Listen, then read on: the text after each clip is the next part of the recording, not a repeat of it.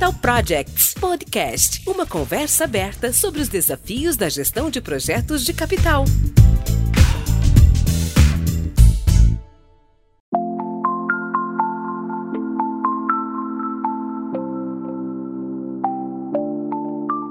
Olá, sejam muito bem-vindos a mais um episódio do podcast Capital Projects. Eu sou o André Schoma e vou estar com vocês hoje para mais uma discussão sobre projetos de capital. No episódio anterior, nós falamos sobre os conceitos básicos da metodologia FEL, um pouquinho do seu histórico, falamos do sistema de portões e da importância de planejar bem um projeto. No episódio de hoje, nós vamos entrar a fundo em cada uma das fases de FEL. O que, que é uma fase de FEL 1, o que, que é uma fase de FEL 2, o que, que é uma fase de FEL 3, complementando então o que vimos no episódio anterior. Além de falar um pouco mais de cada fase, vamos discutir aqui as principais entregas de cada uma delas, os conhecidos deliverables de FEL. O que, que eu preciso desenvolver até chegar a cada um dos portões. Então fique comigo, vamos olhar agora com detalhes FEL 1, FEL 2 e FEL 3 e seus principais requisitos.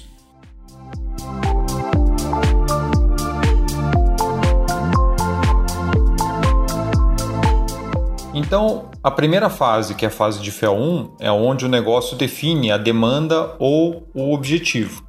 E como eu comentei anteriormente, o foco deveria ser ou deve ser maior na demanda do que na solução. Porque se existirem alternativas para chegar naquela demanda, para atender aquela demanda, então o melhor é que não seja direcionado já nessa fase qual que vai ser a solução adotada, porque o FEL 2 vai estudar as alternativas que são viáveis e chegar no melhor veredito para aquela necessidade do negócio.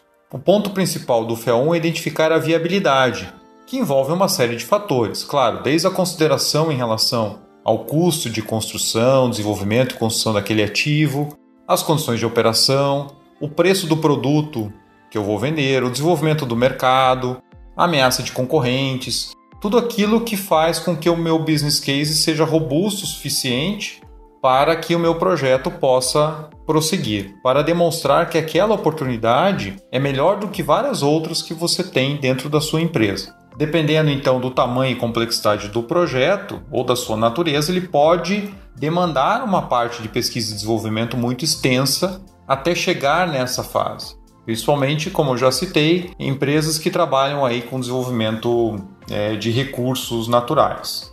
Ao final dessa fase, as empresas que têm processos bem maduros e portões bem rígidos costumam matar até 75% das propostas que chegam nesse portão. Ou seja, realmente aquele funil de gestão de portfólios atuando onde você só deixa passar para a próxima fase as melhores oportunidades de fato. Porque, mais uma vez, os recursos de todas as empresas eles são limitados. E se eu deixar passar várias oportunidades para a próxima fase, eu vou inundar aquela fase de demandas e vou fazer com que a qualidade do desenvolvimento desses projetos caia muito. Então, normalmente, o natural seria que poucos projetos passassem por esse portão de FEA1. Mas infelizmente na indústria em geral, os dados mostram que esse costuma ser o portão mais fraco, porque o business case é feito de uma maneira muitas vezes superficial e é passada a demanda para o FEL2 para que o estudo continue para de fato atestar ou não a viabilidade daquele determinado projeto. E isso, como eu disse, acaba consumindo muitos recursos, acaba inundando as equipes de FEL2 de demanda e a qualidade vai caindo ao longo das próximas etapas. Dentro da fase de FEL1, nós temos algumas entregas que são as principais que nós podemos considerar. O business case, como eu comentei, então, identificação do mercado, qual é a demanda, os objetivos, a viabilidade daquele projeto, o funding para poder financiar aquele projeto, etc. Tudo aquilo que compõe o business case. Também é importante a definição dos critérios básicos de projeto, porque como eu vou começar a desenvolver a minha engenharia conceitual no FEL2, o meu fluxo de processos, eu preciso ter bem esses critérios básicos identificados. Também é importante ter um fluxograma bem preliminar da rota de processo, porque vai ajudar no entendimento do escopo e vai ajudar nas primeiras estimativas. e um pré-dimensionamento que é feito normalmente por estimativas análogas. Então, se eu vou desenvolver um novo projeto que tem uma certa similaridade com outro que eu já desenvolvi no passado, ou que existem dados disponíveis na indústria, eu vou usar esses dados por analogia para chegar nas melhores estimativas que são possíveis ainda nessa fase de FEA1, que é uma fase bem preliminar. Depois, desenvolvemos também uma análise de riscos, bastante abrangente com questões de negócio, de mercado e da implantação do projeto. É preciso também uma análise ambiental preliminar já desde o começo, que eu não comece um projeto que depois vai enfrentar tantas dificuldades com relação às questões ambientais que vai se tornar inviável mais à frente. E é importante sempre ter ao final de cada fase um cronograma detalhado da fase seguinte, porque junto com o pedido para que esse projeto avance à próxima etapa, eu preciso pedir recursos e prometer né, o meu prazo ali e o custo para poder desenvolver a próxima fase e chegar de novo ao gate de aprovação lá na próxima etapa. Depois então do FEA1 bem desenvolvido e passando pelo portão, inicia-se a etapa de FEL2. E essa etapa de FEL2 é considerada por muitos a mais importante dentro da definição do projeto. Por que isso? Porque ela faz a ponte entre uma necessidade do negócio e do outro lado entrega uma tradução em escopo. É pegar uma oportunidade identificada pelo business e entregar ao final da etapa um escopo de engenharia que é muito mais palpável, é muito mais é, fácil para você fazer as estimativas, para entender as implicações, entender as questões ambientais, questões de construção, logísticas, etc. Nesta fase de FEL2, então, é realizada a análise de alternativas, para que você chegue ao final da fase com uma solução final única. Então, para o projeto ser bem desenvolvido, você pode ter alternativas de execução. Então, eu preciso aumentar a minha produção em X mil unidades, como eu comentei anteriormente. Então, você pode fazer isso através de uma modernização do processo ou através da implantação de uma segunda linha. Então, se a necessidade do negócio deixa em aberto a forma com que aquele projeto pode ser executado, é função do FEL2 identificar possíveis alternativas, estudar até o ponto onde se chega naquela que é a melhor para aquele projeto naquele momento. E a partir da hora que você fecha numa determinada alternativa, o projeto todo, então, a partir dali é configurado para essa alternativa única para que você então tenha toda a série, toda a série de entregas que são atreladas a esse projeto convergindo para a mesma solução. O time principal de gestão de projetos, né, do projeto, ele é formado nessa fase e como boa prática, ele deve ir até o handover para a operação. Eu sei que tem muitas empresas que trabalham de forma distinta. Tem uma equipe de FEL 1, uma equipe de FEL 2, às vezes uma equipe de FEL 3 mais implantação. Em outras empresas, você tem uma equipe de FEL 2 e FEL 3 e outra equipe que fica com a implantação. Mas a melhor prática é você formar o time no FEL 2 e esse time seguir, claro, ele vai agregando mais participantes ao longo do caminho, mas é o mesmo time que segue até a entrega para a operação. Por que isso? Porque a quebra entre etapas e o turnover do time ele é muito prejudicial às definições do projeto. Ele quebra aquela cadeia de desenvolvimento contínuo, porque uma equipe que assume o projeto na próxima etapa tem pouca informação de como o projeto foi desenvolvido na etapa anterior. Por mais que você cuide bastante da documentação, sempre vão surgir perguntas do tipo: ah, mas e se fizéssemos dessa forma? Você nunca sabe se aquilo já foi estudado pela equipe anterior ou não, por que, que aquilo foi descartado, por que, que não foi visto e isso acaba levando muitas vezes a mudanças tardias. Às vezes uma equipe tem uma ideia diferente de como aquele projeto deveria ser executado. Então o ideal é que esse time principal ele vá até o final. E falando do funcionamento dos portões, ao final dessa fase, em empresas com processos rigorosos, maduros em gestão de, projetos e portfólio, metade das propostas normalmente não passam para o FEL 3. Então vocês devem lembrar que lá no final do FEA1 falamos que em torno de 75% das propostas não passam. E aqui 50%. Então vejam só como esse funil vai se fechando até chegar no FEL 3 para que, mais uma vez, você só passe adiante projetos que estejam suficientemente maduros para que você desenvolva só os melhores, gaste recursos só com os melhores. E quais seriam então as principais entregas do FEL 2 se a gente for resumir bem? Mais uma vez, dependendo da natureza do projeto, você vai ter entregas complementares distintas. Mas vamos nos ater agora àquelas linhas gerais. Então, primeiro, como falamos, a escolha e a definição de uma única alternativa. Então, não é chegar no gate do FEL 2 para escolher então a alternativa. Você seleciona isso ao longo da fase de FEL 2, seleciona a melhor opção e desenvolve o restante do projeto com base nessa única definição. É muito importante ter uma declaração então de escopo do projeto ao final dessa fase, porque o principal objetivo da fase de FEL 2 é definir e congelar o escopo do projeto. A engenharia conceitual, então, completa dessa alternativa selecionada, incluindo os fluxogramas congelados da rota de processo que foi escolhida, os balanços de massa e energia, fluxograma de utilidades, os PNIDs preliminares, etc. Tudo aquilo que compõe a solução escolhida aí da alternativa selecionada.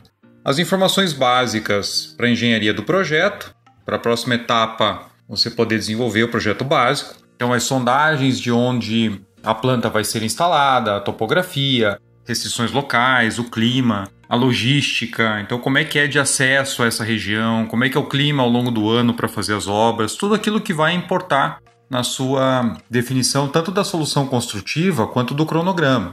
Também é muito importante lembrar que na fase de FEL 2 o licenciamento ambiental precisa estar em andamento para aqueles projetos que precisam de um licenciamento específico. Então a boa prática isso encaixando para o caso aqui do, do, Brasil, é que você deve ter a sua licença prévia ainda em FEL 2. Por quê? Porque a licença prévia é considerada por muitos a etapa mais importante do licenciamento. Porque uma vez que você obtém a LP, o seu projeto é ambientalmente viável.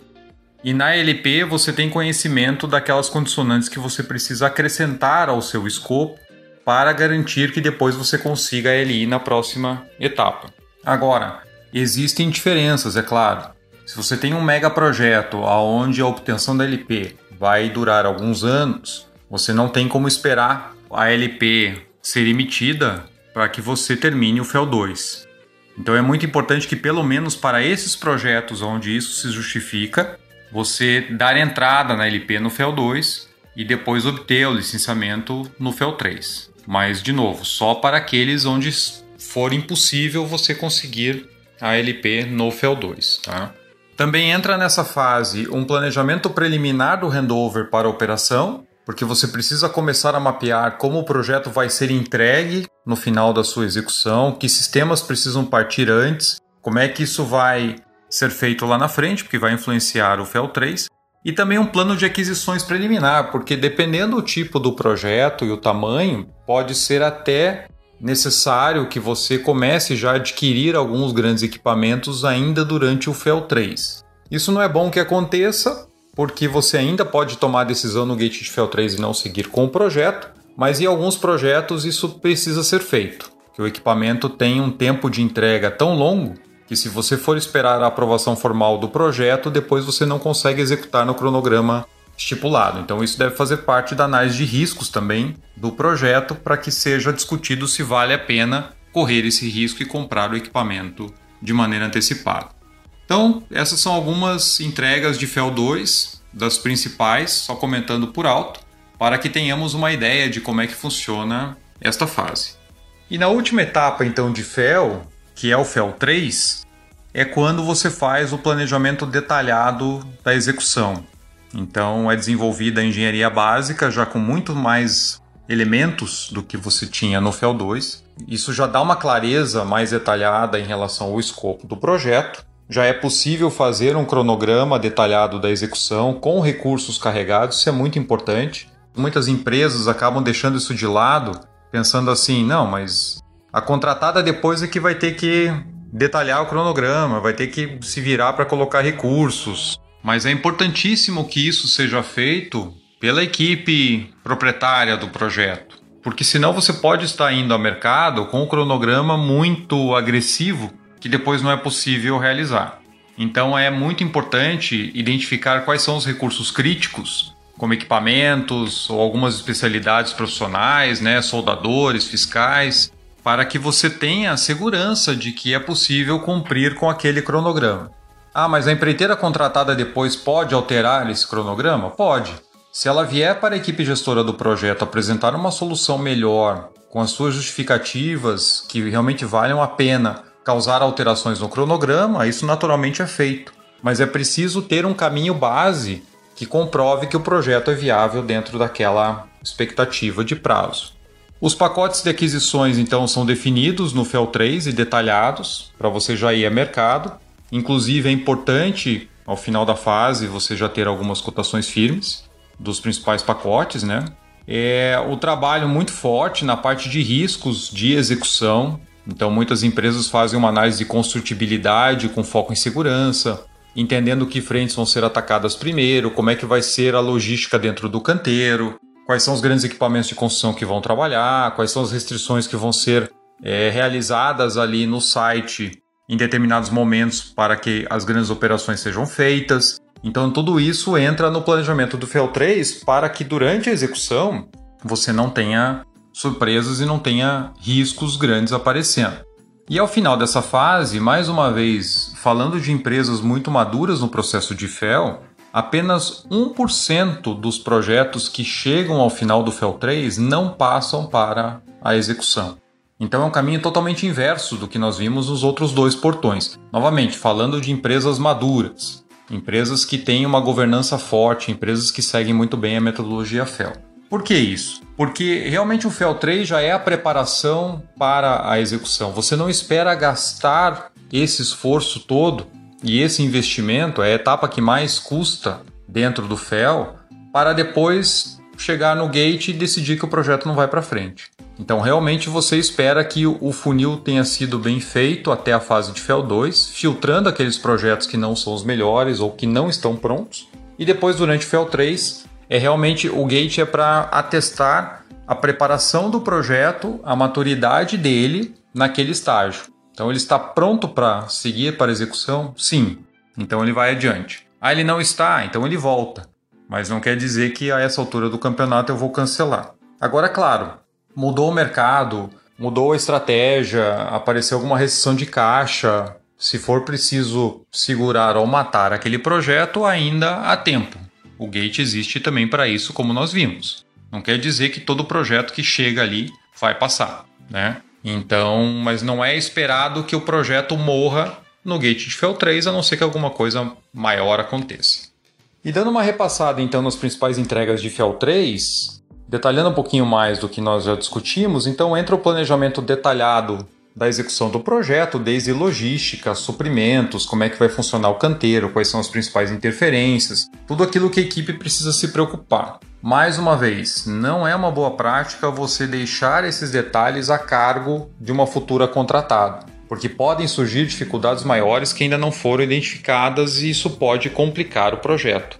Isso vai embasar o cronograma detalhado, então da execução, como eu já comentei, com os recursos carregados, o orçamento também detalhado, baseado em cotações firmes atualizadas, onde você reduz bastante o risco de incrementos de preço na hora de negociar os principais contratos. A engenharia básica finalizada, com os fluxogramas finais detalhados, os PNIDs detalhados e aprovados, a análise de RASOP realizada, os quantitativos todos atualizados, etc. Então, tudo aquilo que você precisa de uma base robusta de engenharia para suportar o teu cronograma, tua análise de riscos, o teu orçamento, etc.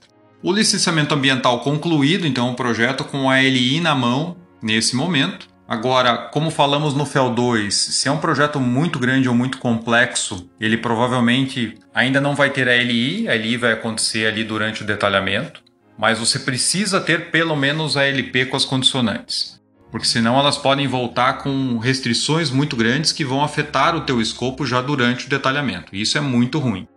O plano detalhado do handover para a operação, porque assim como falamos no FEL 2, agora com o escopo mais claro e detalhado, você sabe que sistemas operacionais precisam partir em que sequência dentro do projeto para que você tenha o início do teu ramp-up, o início da tua operação. Então, isso tudo vai ditar a sequência de execução, de construção e montagem do projeto. Então, por isso você já precisa ter ao final do FEL 3 como que isso vai funcionar, como esse handover, essa partida vão funcionar lá ao final do projeto, para que o seu planejamento seja feito de trás para frente de forma a otimizar a execução. E também ainda dentro dessa fase o plano de aquisições detalhados, pacote detalhado, né? Pacote a pacote, qual é o escopo daquele suprimento, quais são as condições de contrato, tudo na mão para que você possa partir para as negociações finais. Então, em linhas gerais, essas são as principais entregas e características da fase de FEL 3.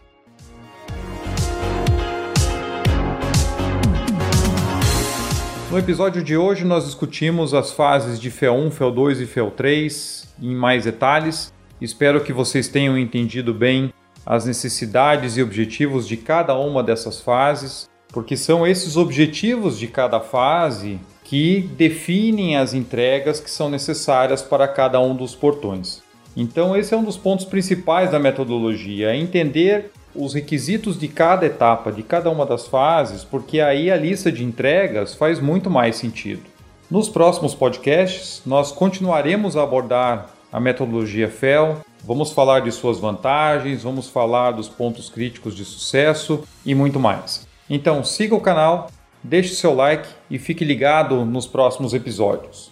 Obrigado pela companhia e até a próxima.